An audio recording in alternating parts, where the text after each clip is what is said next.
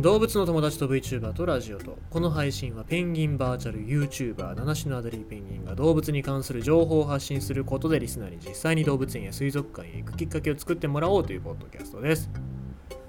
まあなんか国がまた給付金あげますよみたいな感じでチラチラチラーっつって1万円札をチラチラチラーっつってやってわーっつってみんなねあのフォローしますっつってリツイートしますっつって。あの国のことフォローしてくれたら5万円あげますよってあげるチャンスあげますよみたいなね。えー、そういうことしてますけども。してませんけども。あのまあ前澤さんみたいなそんな前澤さんみたいなことしませんよ国は。立派ですから、まあ僕はあの日本大好きですから。もう日本大大大好きすぎてねもう日本に住もうかと思ってますからね、えーまあなのでお国がお金くれるらしいからどうしようかなどう使おうかなっていうのも考えつつうんまあでもね動物園にもう一回寄付したいなっていうあそこまで行くとさ全部の動物の従者のところに僕の名前を掲げ掲げたいわけですよ。まああのライオンと木漏れ日の道以外にですね掲げたいですね。まあそんなことやってるとどんどんお金がなくなっていくわけなんですけども次はでももらったらちょっとね、うん、また11月に旅行の予定がありますのでそっちにお金回しちゃおうかなっていう感じですがちょっとね11月忙しくなりそうでいろいろとまあ僕がお仕事してるところと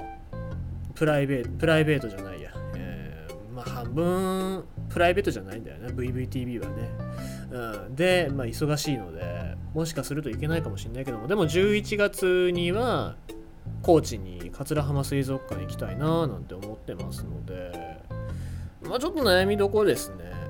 まあ、でも行く。絶対行く。11月には行く、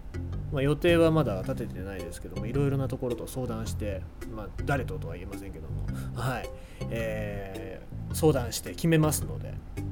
まあ行きますよ。行きます。はい。戻りがつおも食いたいしね。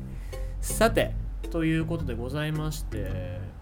海外ではいろいろな、まあ、政府の圧力なんかっていうのもありましてそれが自然界の中にも影響しているのではないかという話が出ております。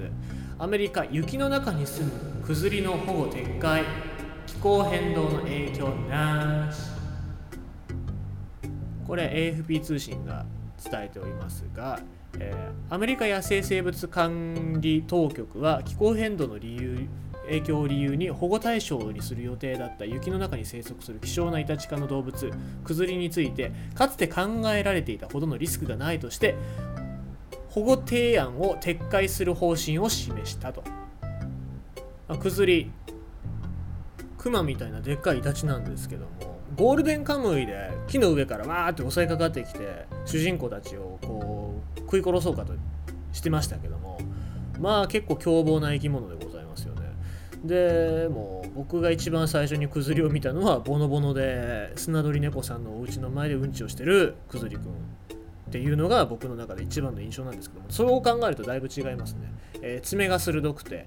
えーかなり凶暴な生き物だっててますけどもそのクズリっていうのは今気候変動によってだいぶ数が減ってるわけなんでございますね。で大体前もこのラジオで言ったかもしんないんですけどもアメリカ本土で大体300匹前後しかいないと推定されてるクズリなんですけども、まあ、この保護撤回が何で起きちゃったのかっていうお話でございます。でもともと、えーこのクズリ保護しなきゃいけないんじゃないかというふうに言われておりまして2016年から17年にクズリの姿を自動撮影カメラによって、え撮影したりとか、まあ、サンプルを採取したりとかっていうのをしてたんですけども内務省の魚類野生生物局っていうところが、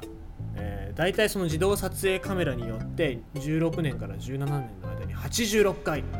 捉えられてしかも体毛のサンプルもね157本も採取したからね。そこまで数は減ってないね。っていうことで、えー保護しなくて大丈夫。っていうことになったそうでございます、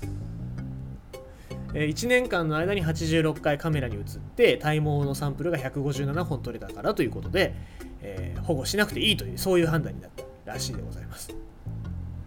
でまあ、これこれに対して環境保護団体が反発して政府を相手取って提訴する構えを示していると。いうことでぶっちゃけそんな遠隔カメラで1年間写真撮っただけで複数のクズリがいたのかそれとも同じ個体なのかっていうのが分かるわけないじゃないですかでそれすら把握してない状況において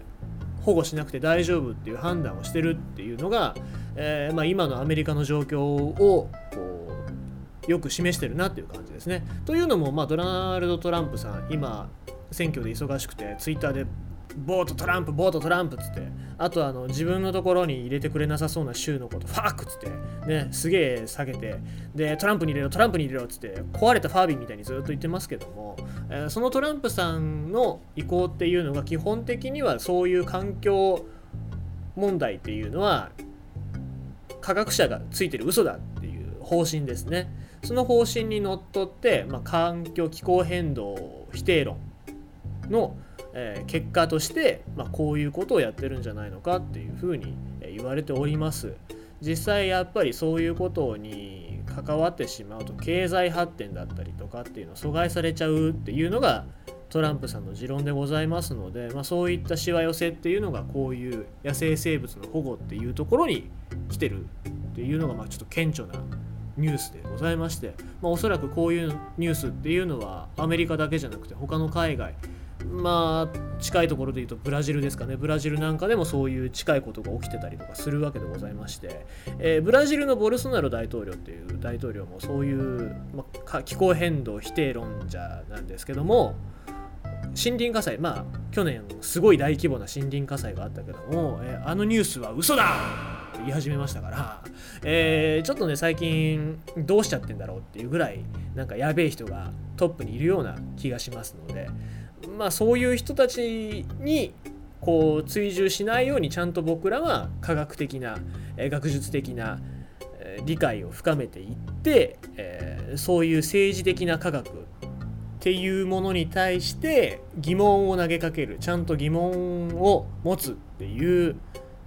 構えを失っちゃいけないなっていうのは改めて思います。まあ、別にあの僕は日本の最近のニュースのことについて何の批判もしておりませんけども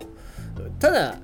それが本当に正しいかどうかっていうのをちゃんと考える脳みそっていうのはやっぱり人間は持っておかないといけませんから、えー、どこの党を信じてるから、えー、どこの党が言ってることが正しいとかってそういうことは絶対にありませんから、えー、ちゃんと皆様は、え考えましょう考えて行動しましょうということでございます。